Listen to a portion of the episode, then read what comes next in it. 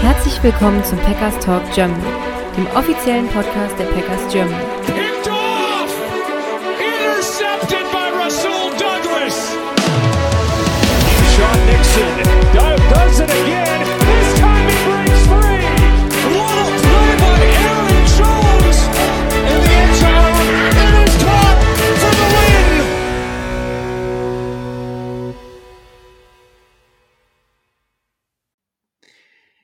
Herzlich willkommen zum Packers Talk Germany, Folge 256 zu einer neuen Ausgabe des Enemy Territories.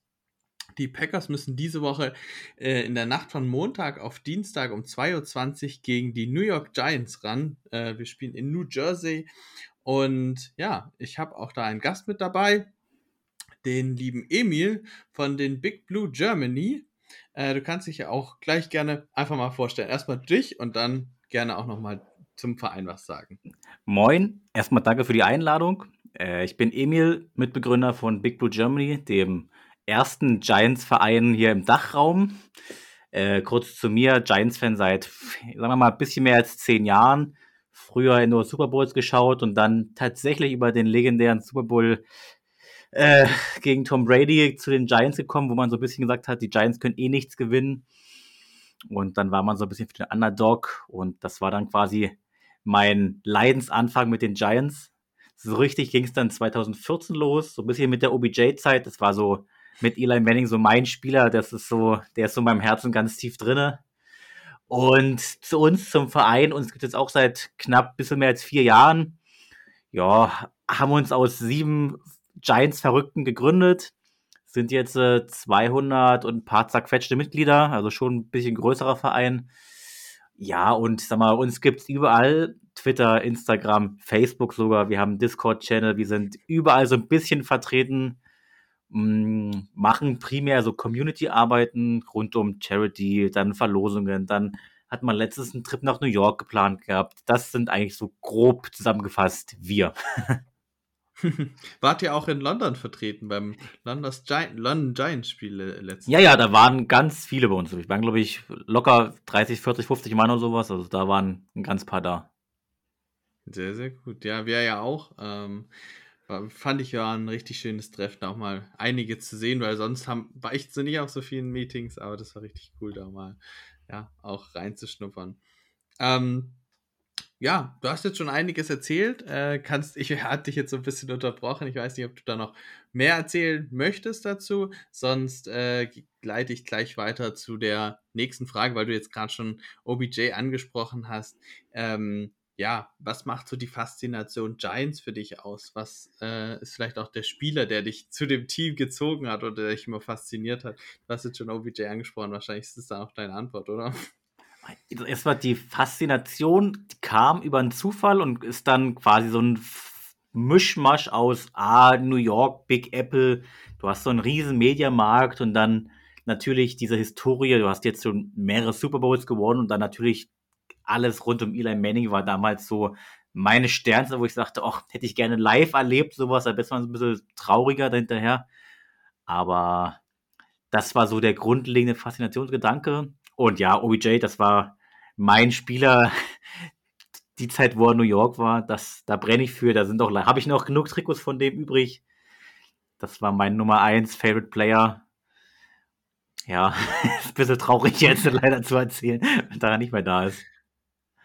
Ja, die, die, allein die spektakulären Catches und sowas, das macht's halt, hat ihn einfach und seine Spielart, das war auch einfach faszinierend anzusehen, das auf jeden Fall. Äh, war sicherlich einer der interessantesten Spieler. Schade, dass er jetzt so ein bisschen in der NFL untergeht und nach euch auch nicht mehr so richtig Fuß gefasst hat, so ein bisschen die, die bei den Rams noch eine Rolle gehabt, aber so richtig geschafft hat das dann nachher nicht mehr. Ähm, und äh, da kommen wir sicherlich später noch zu. Er hat auch eine große Lücke bei euch hinterlassen.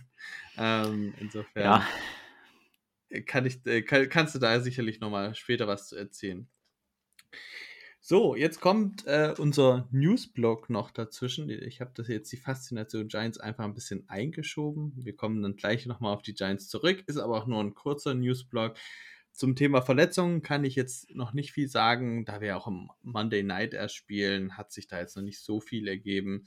Da müssen wir einfach nochmal abwarten, was jetzt so unter der Woche passiert, wer noch trainiert und so weiter. Deswegen viele Neuigkeiten gibt es dahingehend nicht. Ansonsten hat sich ein bisschen was auf unserem Practice Squad getan. James Robinson wurde entlassen, nachdem er auf vier Snaps gegen die Chiefs gesehen hat. Dafür kam jetzt Kenyon Drake, ähm, der zuletzt auch bei den Ravens unter Vertrag stand und der eher so ein bisschen als Receiving Back gilt. Könnte sein, dass er, wenn Aaron Jones wieder nicht spielen könnte, äh, wieder für das Spiel ele elevated wird. Eine große Rolle erwarte ich da aber nicht. Das gleiche gilt für Cornerback David Long, der von den Panthers entlassen worden ist und wir haben ihn vom Waiver geclaimed. Ähm, ja, ist jetzt auch keine Riesenneuigkeit, ob er groß spielen wird.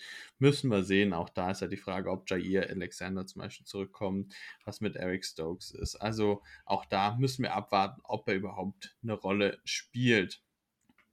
So, das war es auch schon zum Thema News. Das ging jetzt also, wie gesagt, relativ schnell. Ähm, ansonsten gebe ich noch einen kurzen Einblick in den historischen Rekord zwischen den beiden Teams. Man hat ja schon relativ viele Spiele äh, gehabt, trotz dessen, dass man nicht in einer Division ist. 63 Stück an der Zahl, zumindest habe ich diese Spiele gefunden.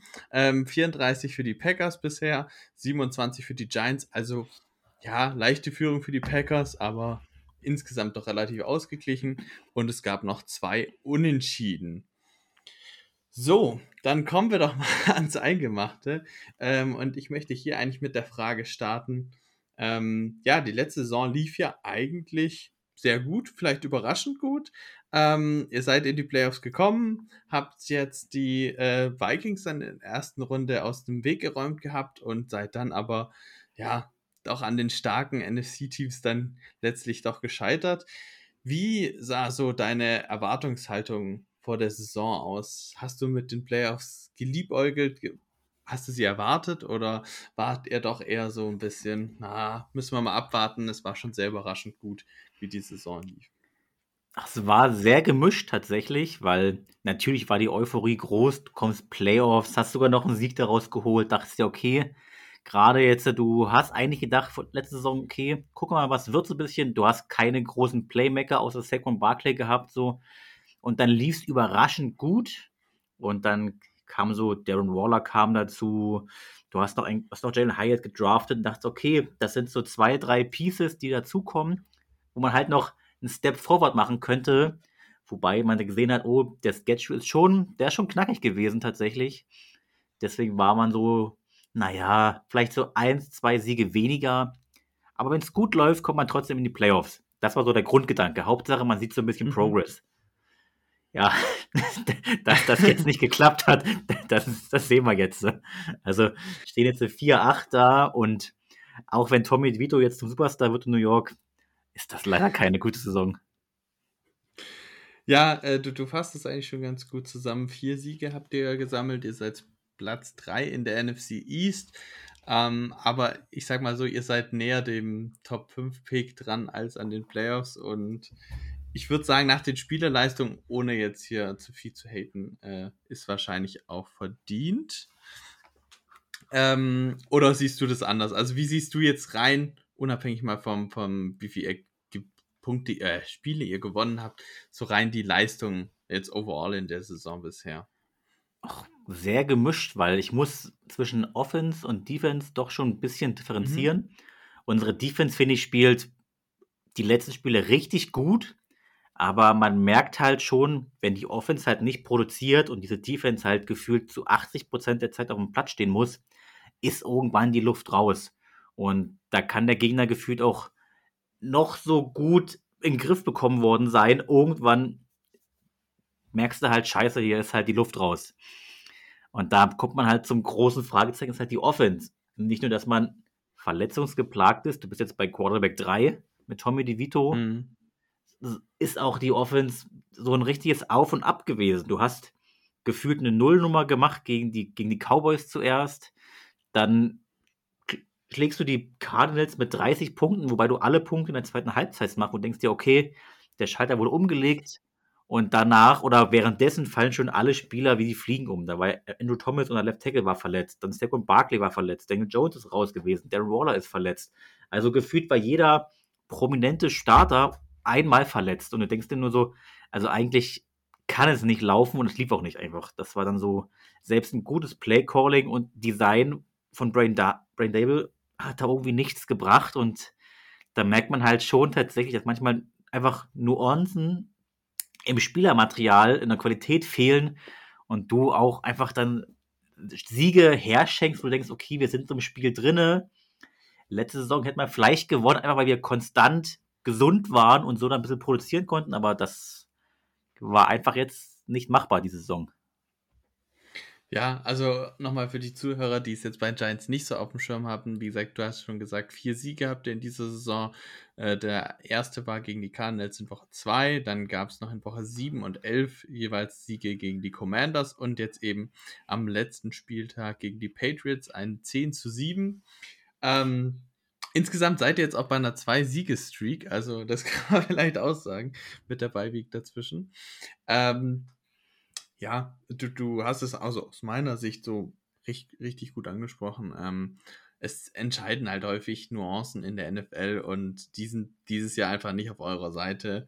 Ähm, ja, das, das ist da halt manchmal einfach echt Pech. Und letztes Jahr hattet ihr, wie zum Beispiel auch die Vikings, wahrscheinlich ein bisschen Glück und waren ein bisschen besser als das, was ihr sein konntet. Und dieses Jahr ist es halt ein bisschen andersrum. Und deswegen ist halt der Unterschied zwischen ich glaube, 9-7-1 seid ihr letztes Jahr gegangen und äh, jetzt mit vier Siegen ebenso krass. Aber wie gesagt, rein von der Leistung oder auch vom Kader her habt ihr euch ja sogar eher noch verbessert. Du hast Darren Waller schon angesprochen.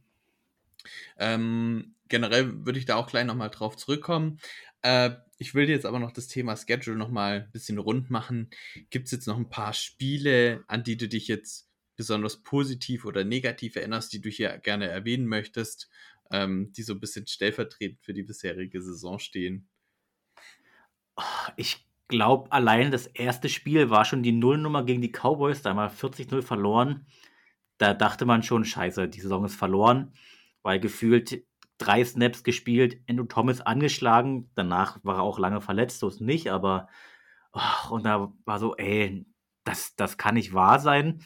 Dann hast du gegen die Cardinals einen anderen Höhenflug, wo du 31 Punkte in der zweiten Halbzeit machst, das ist immer so ein Gefühlsauf und Ab, aber trotzdem verlierst du dann halt so Spiele, wo du denkst, teilweise, wir haben die, eigentlich gegen die Bills im Vorhinein gesagt, wir haben keine Chance gegen die Bills.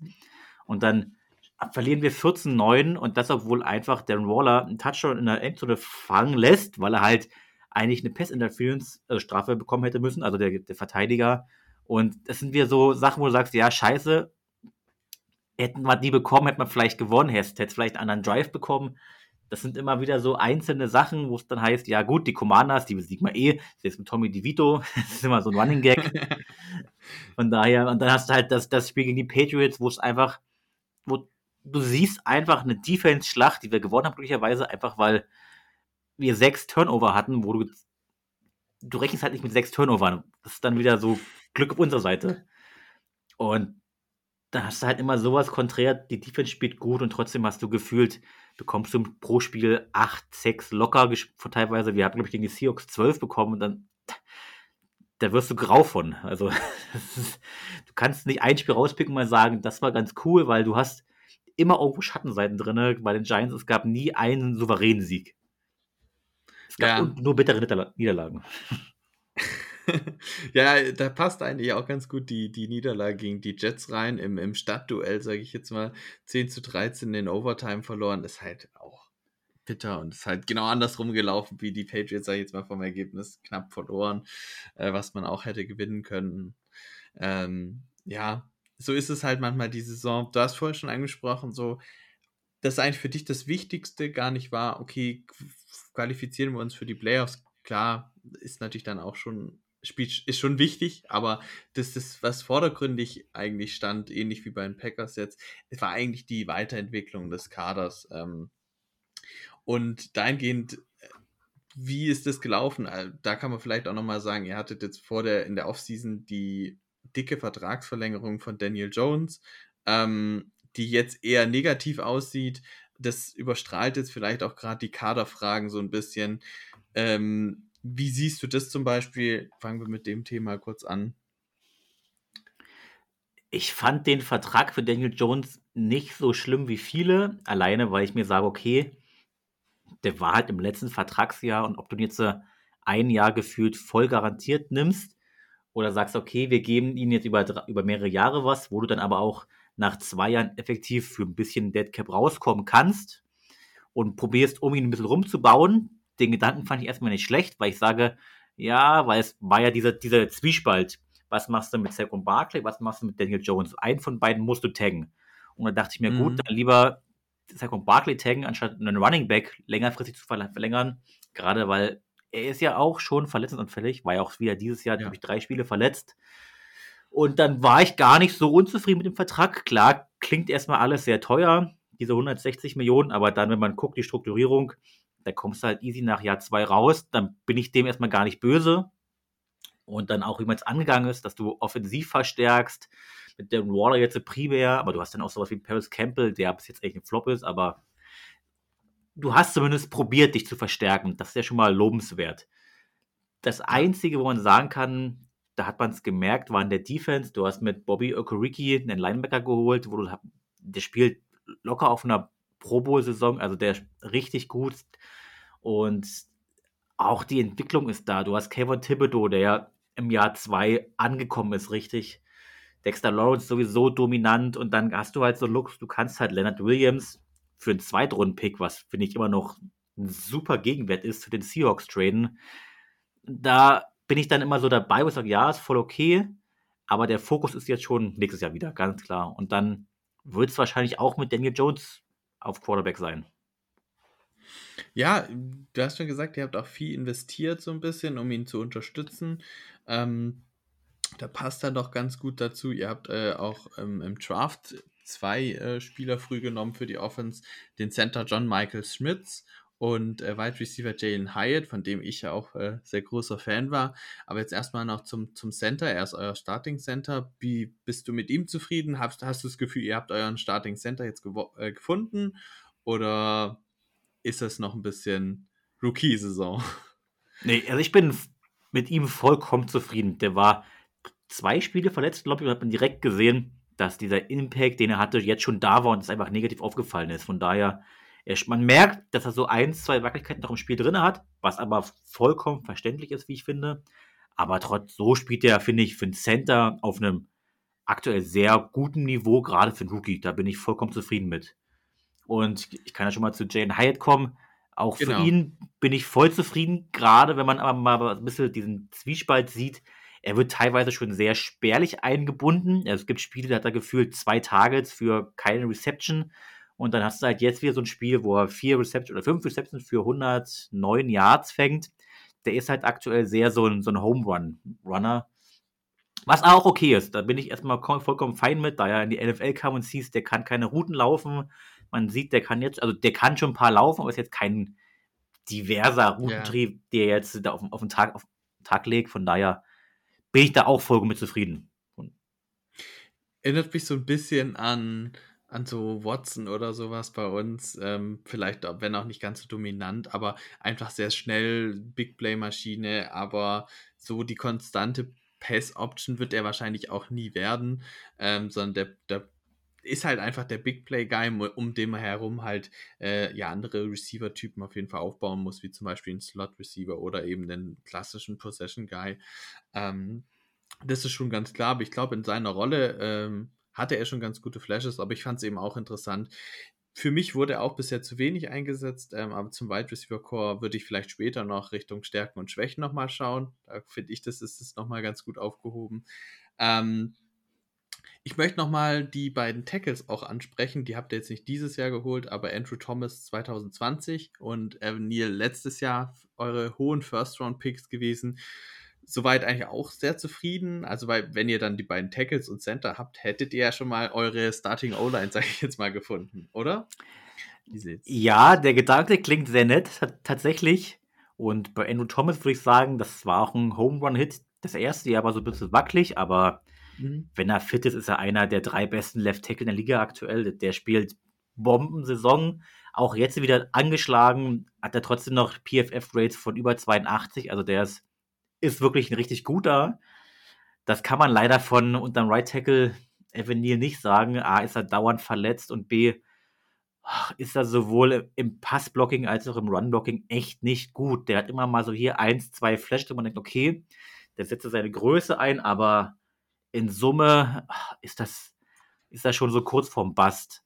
Auch wenn jetzt unser General Manager gesagt hat, ja, nächste Saison wird er auch auf Right Tackle spielen, wo ich gedacht habe, okay, gucken wir mal, was wird, aber ich würde primär schon so ein bisschen auf Guard sehen, einfach so als letzter Strohhalm, den man greifen kann. Ja, das ist leider ein Griff ins Klo gewesen bis jetzt.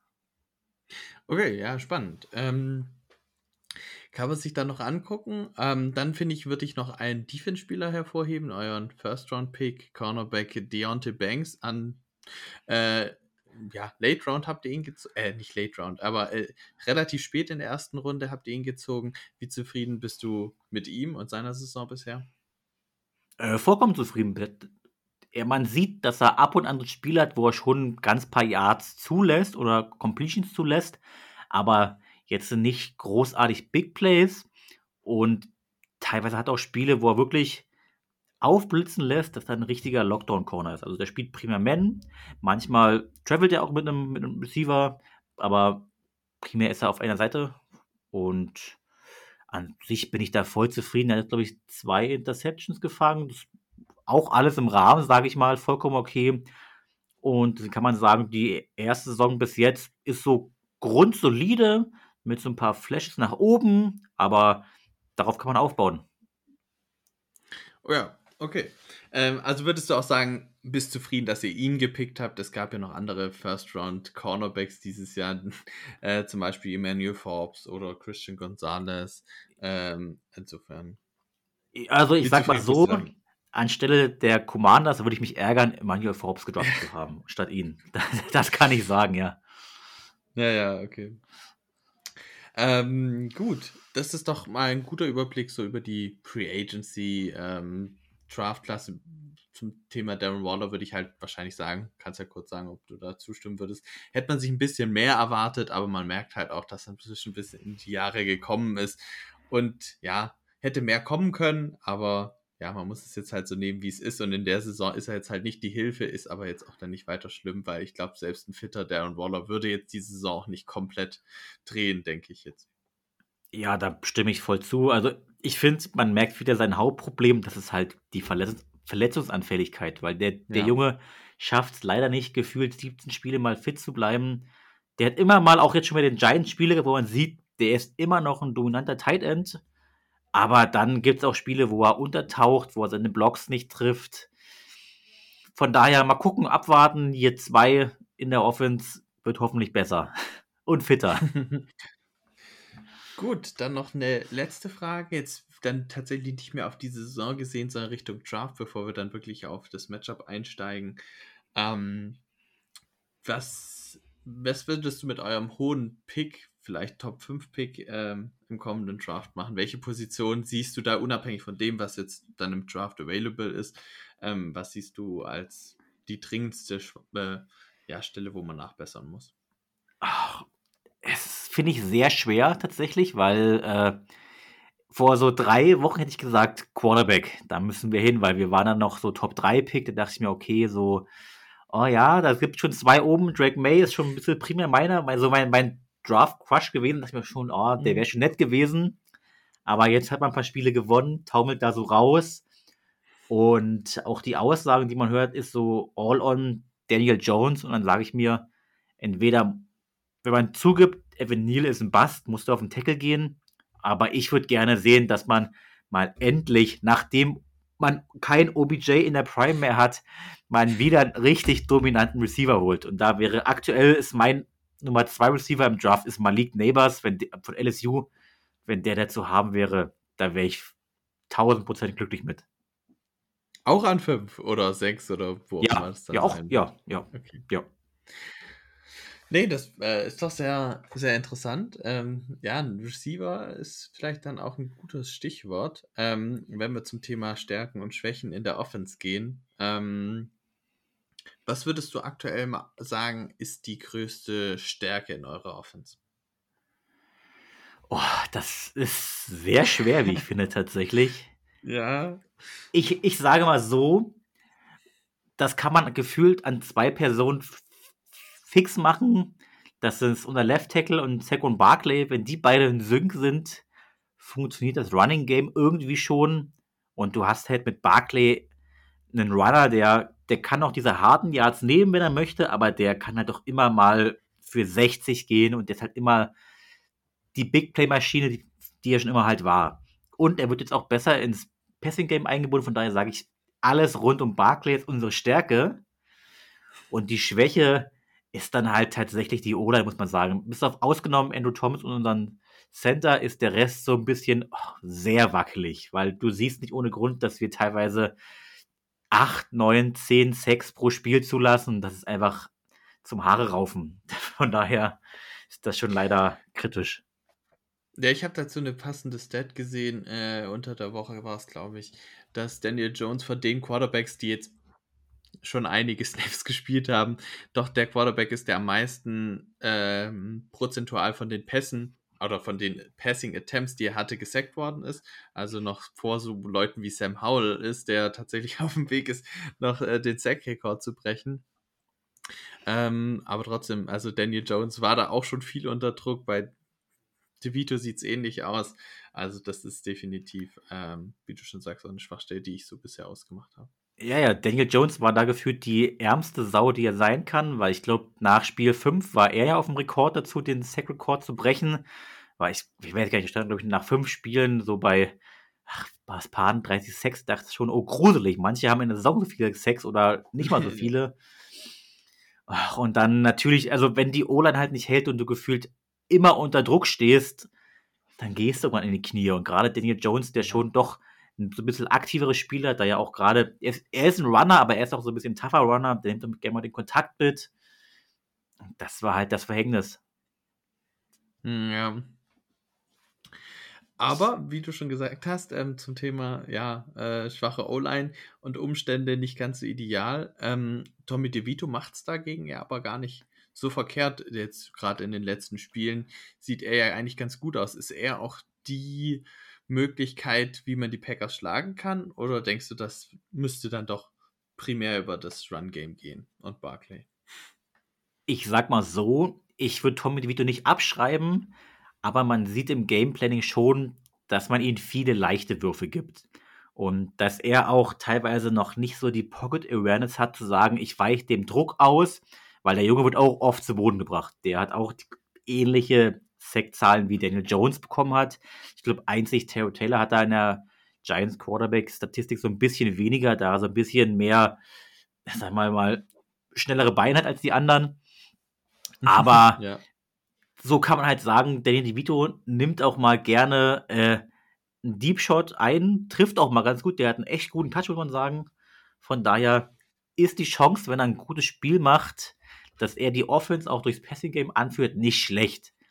Aber du kannst halt jedes Spiel mit 10 plus 6 irgendwie unterbrechen und den Spielfluss zerstören. Von daher ist das auch nicht ausgeschlossen. Ja.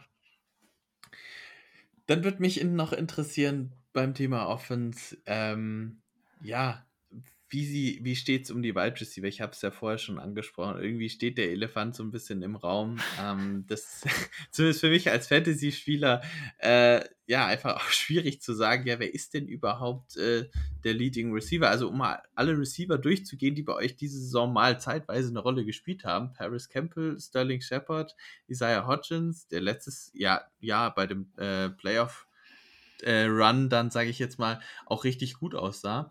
Äh, Wendell Robertson, der letztes Jahr viel verletzt war, äh, Rookie war letztes Jahr. Äh, Darius Slayton, so ich sag mal, euer Veteran zusammen mit Shepard und eben Rookie Jalen Hyatt. Und gefühlt habt ihr, äh, war jeder Spieler schon mal komplett draußen aus der Rotation und äh, ein anderer komplett der erste Starter. Und ihr habt da alles mal durchgewechselt, alle Optionen gehabt. Ähm, ja, woran liegt es, dass sich da keiner festbeißen kann? Ähm, wem traust du noch am ehesten zu und was sind für dich aktuell die drei stärksten Receiver im Kader? Ach, also ich glaube, am Anfang hat man gerade gesehen, dass es eine große Rotation gab, weil man probiert hat, so die Free Agents mit Paris Campbell und die, den Rookie probieren mit zu integrieren. Da hat man noch nicht keine so klare Linie gehabt. so nach und nach merkt man, dass Jalen Hyatt irgendwo eine feste Rolle haben muss. Selbst wenn er nicht viele Targets bekommt, aber das halt auf dem Platz sein muss, weil er halt das, das, der ist halt so ein guter Field Stretcher. Da muss halt irgendeiner bei ihm sein und dann immer die tiefen Zonen bewachen. Dann hast du mit Robinson, sag mal, unseren Nummer 1 Slot geil, also ist jetzt im zweiten Jahr, hat eine fantastische Catch-Quote, der, der droppt quasi nichts. Es ist super shifty, macht auch gerne Jahresafter Catch. Und dann hast du, glaube ich, mit Darius Slayton, unseren anderen Outside-Receiver, der da so fest integriert ist, der auch eine gute Chemie hat mit allen drei Quarterbacks. Und dahinter ist so eine freie Rotation. Du hast immer mal so Spiele, wo du siehst, okay, Sterling Shepard ist so mehr am Slot oder du spielst halt primär mit, mit zwei Slots, die dann, die dann die primäre Station sind. Aber so Isaiah Hodgins oder Paris Campbell, gerade Campbell spielt gefühlt keine Rolle.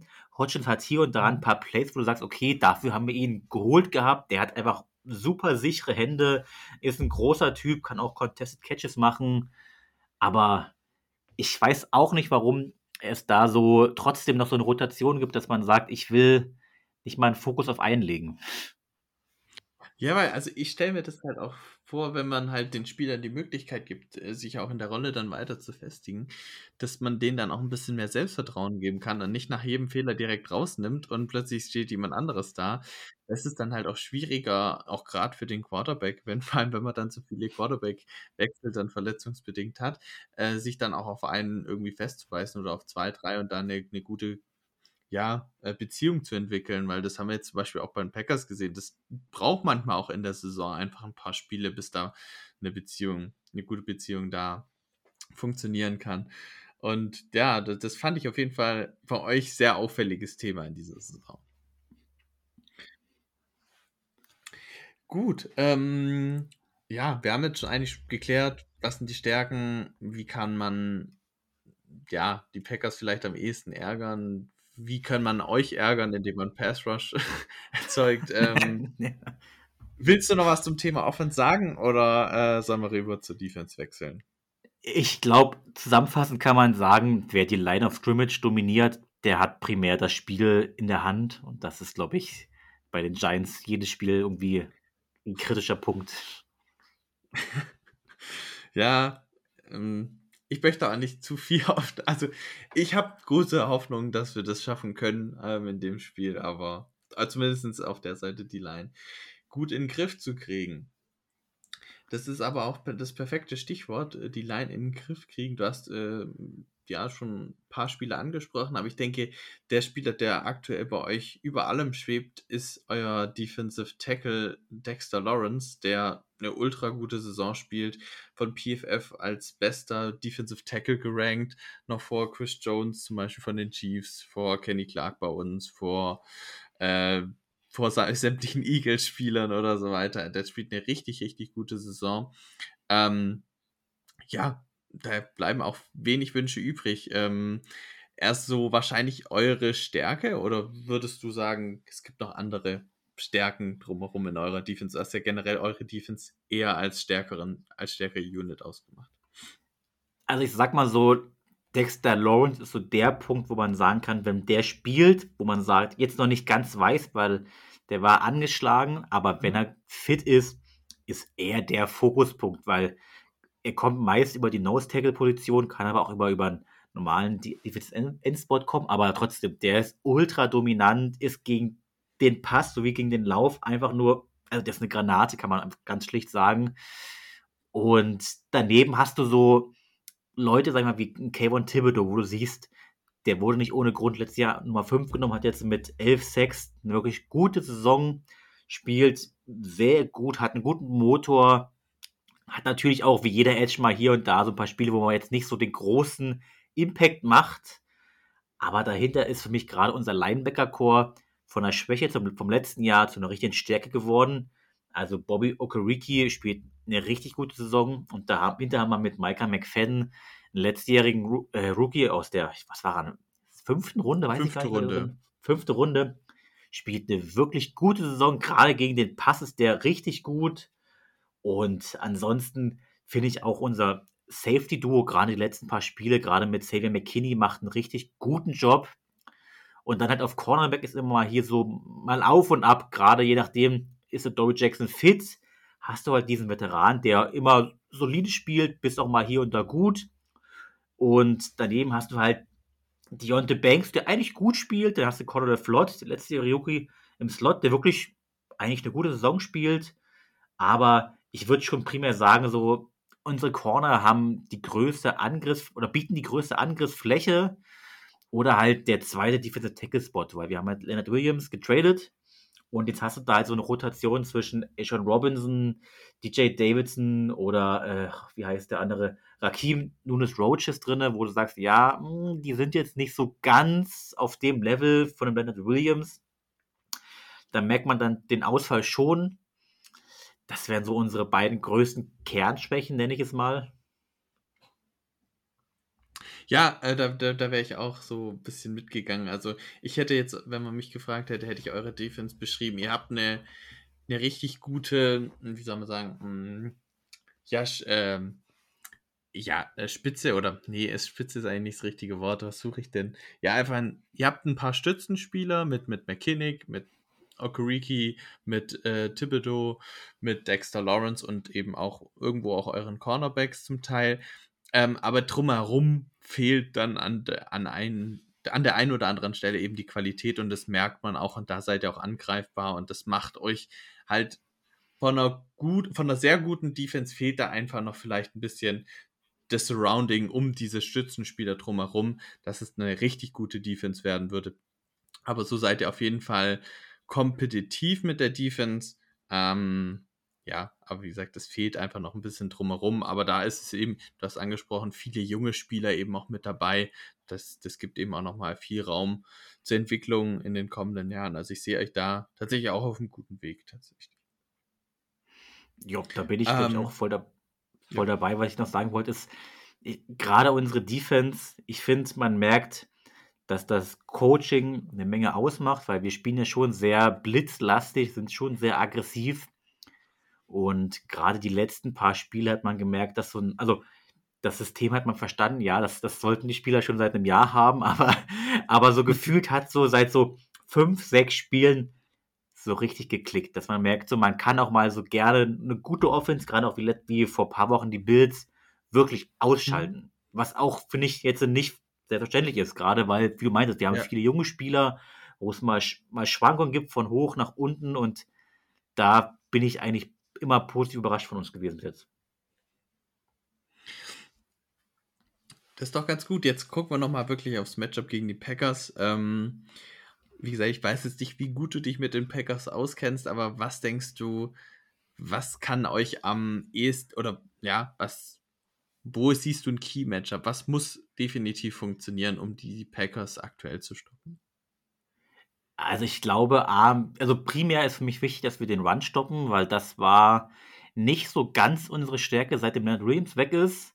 Und ich finde euer Run-Game jetzt eigentlich auch nicht Premium, aber auch nicht schlecht. Das ist ein grundsätzliches Run-Game, aber gegen die Giants kann sowas gerne mal, auch wenn, auch wenn jetzt Jordan Love mal läuft, läuft äh, gerne mal so für 100, 150 Yards im Spiel reichen. Und ich finde, das ist immer so ein Knackpunkt, wo ich sage, mhm, das würde ich gerne so ein bisschen im Griff bekommen. Ansonsten ist, glaube ich, wie ich davor gesagt habe, wir müssen halt einfach die Line dominieren und wir, die Giants kommen halt in der Defense nur über Druck. Wir müssen Druck generieren und dann probieren, Jordan Love in Fehler zu zwingen. Was schwer ist, weil er die letzten paar Spiele kaum Fehler gemacht hat, aber das ist halt so der primäre Fokus, den man irgendwie reinbekommen muss. Wenn das nicht klappt, ist es halt wirklich ach, schwierig tatsächlich, weil die Packers haben gute junge Receiver. Das matcht sich so ein bisschen mit unseren mit Cornerbacks, aber ich glaube, da würde ich jetzt noch den, den Notch den Packers so ein bisschen geben, gerade weil da auch so ein Jahr mehr Erfahrung drin ist. Von daher ist da schon die Line dominieren so der primäre Baustein, wo ich sage, darauf baut man auf. Wenn das klappt, kann man danach gucken, was passiert. Ja, das, das ist ein guter Punkt. Ich glaube, auch mein Key-Matchup wäre tatsächlich äh, also einerseits kann man eben die Receiver gegen die Cornerbacks nehmen, aber ich glaube, Dexter Lawrence gegen unseren Center, der, äh, wo wir in der Offseason gedacht haben, oh, hm, ist das so die richtige Wahl? War der gut? Ähm, und der jetzt die letzten, Spiel, äh, letzten Spiele wie ein Top 5, Top 10 Center aussieht. Äh, das, das dürfte auf jeden Fall ein spannendes Matchup sein und je nachdem, wie, ob er dann halt auch Hilfe von den Guards bekommen muss. Mit Elton Jenkins haben wir da jemand sehr Gutes. Ähm, auf der rechten Guard-Seite sieht es dagegen sehr schwach aus. Also ähm, da könnte, da bin ich doch sehr gespannt und natürlich auch dann irgendwo die Pass-Rusher wie Thibodeau gegen unsere Tackles äh, könnte auch interessant werden. Aber ich glaube, das Interior äh, ist hier was, was man definitiv hervorheben kann. Das wäre so mein Key-Matchup wahrscheinlich. Sehr gut. Ähm, hast du sonst noch was, was du zum Matchup gerne loswerden möchtest? Oh, tatsächlich nicht. Ich habe, durch alles genannt, was mir auf dem Herzen lag. Sehr gut, das freut mich. Ähm, dann, dann kommen wir zum Player to Watch ähm, für das Spiel primär. Kannst aber natürlich auch irgendwie für den Rest der Saison noch jemanden nehmen oder wir haben es auch Unsung Hero genannt. Also ein Spieler, den man nicht so häufig hört, ähm, den man vielleicht auch nicht so gut kennt. Wen, ja, wen würdest du hervorheben wollen? Auf wen sollte man unbedingt achten? Ich habe zwei Antworten. Eine ist so eine aktuelle Klischee-Antwort, weil da würde ich einfach Tommy DeVito nennen. Das ist irgendwie so unser Home, Homegrown Hero, also kommt aus New York, ist New York-Fan gewesen. Das ist irgendwie so, das, das schlägt das Herz noch ein bisschen höher, wenn man, wenn man sieht, wie er spielt und wie er Erfolg hat und wie er den DeVito in sich rausholt. Ja. Ansonsten würde ich, glaube ich, eine weniger sexy Lösung nehmen. Und das wäre unser Center, John Michael Schmitz. Ich finde, eine O-Line ist ohne einen guten Center immer deutlich anfälliger, als auch wenn du zwei ja. gute Tackles hast, weil durch die Mitte Druck zu bekommen, ist immer irgendwie ein bisschen doof. Das sind so meine beiden Leute, wo ich sage, da einen Fokus drauf zu haben, wäre so mein Augenmerk. Ja, verstehe ich. Also gerade der Center ist ja auch nicht nur für die Snaps, sondern auch meistens für die Protection Calls in der O-Line dann zuständig. Also der hatte schon eigentlich eine sehr, sehr wichtige Rolle auch. Ähm, und da gerade bei Jungen muss man da immer gucken. Aber wie, wie, wie wir schon besprochen haben, der macht seine Sache bisher sehr gut. Möchtest du noch wen in der Defense nehmen oder hast du da jetzt keinen direkt so parat? Ich sag mal so, es ist vielleicht ein bisschen bekannterer Spieler, aber der hatte so Auf- und Abs gehabt. Das war, ist, also da nehme ich Isaiah Simmons, der kam von den mhm. Cardinals am Anfang der Saison. Ist bei uns kein Starter, ist mehr so Rotationsrolle, gerade so bei Passing Downs aber spielt gerade so primär als Linebacker, aber spielt wirklich gute Saison für die limitierten Snaps, die er spielt. Ja. Aber finde ich halt auch einen sehr, sehr interessanten Spielertyp, weil er so ein bisschen, ist er jetzt Safety, ist er jetzt Linebacker, was, was ist so wirklich seine Rolle? Und ähm, ich kann mich erinnern, dass er ein richtig gutes Spiel bei euch hatte, so direkt zu Beginn, wo er kam. Ähm, und seitdem ein bisschen abgetaucht ist, deswegen, das wäre auch auf jeden Fall ein Spiel, auf den ich besonders achten würde. Finde ich da einen sehr guten Pick. Ähm, dann haben wir unseren Player-Pick. Ähm, welchen Offense- und welchen Defense-Spieler würdest du von den Packers gerne haben? Ähm, unabhängig jetzt von Contract und was weiß ich, sondern einfach, ja, wen würdest du dir gerne in der Giants Offense wünschen? Oder in der Defense natürlich auch. Ich glaube, in der, in der Offense, da denke ich ganz pragmatisch O-Line. Unsere O-Line ist schlecht und wenn ich so höre, so wer bei euch so der primäre besten gehandelte O-Line-Spieler ist, da würde ich schon Elton Jenkins nehmen. Bei uns würde ich schon sexy finden, allein fürs Gewissen, dass man sagt, gut, die linke Seite ist zu, da wäre ich zufrieden mit. Ja.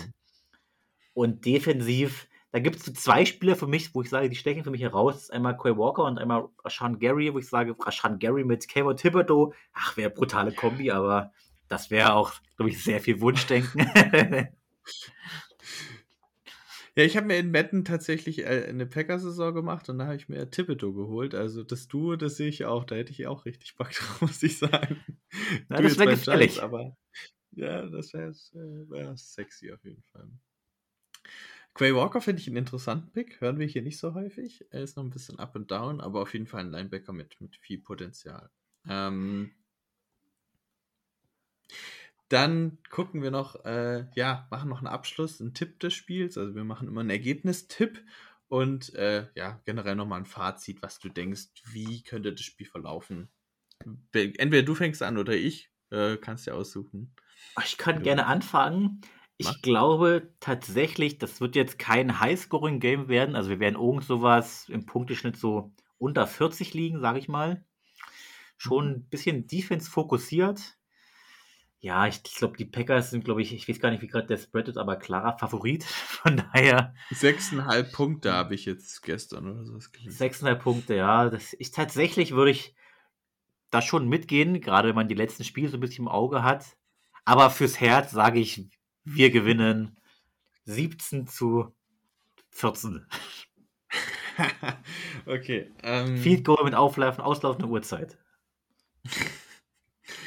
Ja, äh, könnte auch passieren. Also ich muss sagen, äh, wir haben gegen eher schwächelnde Teams äh, in dieser Saison auch nicht so gut performt. Ähm, ja, deswegen bin ich sehr gespannt auf das Spiel. Wir haben da ja schon eine gewisse Fallhöhe. Ich glaube, wir sind auch zum ersten Mal in dieser Saison äh, Favorit, beziehungsweise ja, äh, auch mit, mit mehreren Punkten Vorsprung Favorit. Äh, das ist eine ganz ungewohnte Situation für uns. Ähm, deswegen bin ich da sehr, sehr gespannt und die Offense performt die letzten Wochen zwar richtig gut und John Love ist hier im Fokus von allen, aber ich bin mir da auch noch nicht so ganz sicher, wie das ja gerade gegen vielleicht ein bisschen ekligere Gegner ähm, funktionieren kann und deswegen bin ich da auch ein bisschen ja vorsichtig. Ähm, aber ich würde jetzt sagen, ich gehe trotzdem von einem Packers-Sieg aus. Ich würde sagen, so in der Richtung. Ähm, 24, 14, das klingt jetzt natürlich extrem deutlich, aber ich kann mir halt vorstellen, dass das Spiel sehr lange eng ist und dann halt am Ende noch ein Touchdown für die Packers rausfällt. Ähm, sowas in der Richtung. Ähm, aber ich glaube, dass es ein ultra haltsames Spiel wird, ähm, wo auf jeden Fall auf beiden Seiten was passiert. Ähm, und ja, ein bisschen spannender als euer Spiel gegen die Patriots, hoffe ich zumindest für die Leute. Das wäre super. Die Uhrzeit nach. die, Gerne ein paar mehr Punkte. Ja, also insofern. Ähm, aber ja, deswegen, das ist so mein Tipp äh, und so meine Richtung. Ähm, dann bleibt uns eigentlich nicht mehr viel zu sagen, oder mir vor allem. Äh, ich möchte mich herzlich bedanken, dass du dir die Zeit genommen hast. Äh, Gerade in einer Lage, wo die Saison nicht so läuft, das hat man vielleicht auch nicht so viel Bock über Football und das eigene Team zu sprechen. Deswegen umso größeren Dank dafür. Ähm, und ja, also wie gesagt, hat mir auch sehr Spaß gemacht, mit dir zu sprechen. Und ja, da bleibt mir noch zu sagen, der Gast hat das letzte Wort bei uns und ich gehe raus mit Go Pack Go. Dann sage ich mal danke für die Einladung. Äh, an alle Lions-Genossen und Giants-Fans. Äh, es kommen bessere Zeiten. Hoffentlich zeitnah. Go Blue.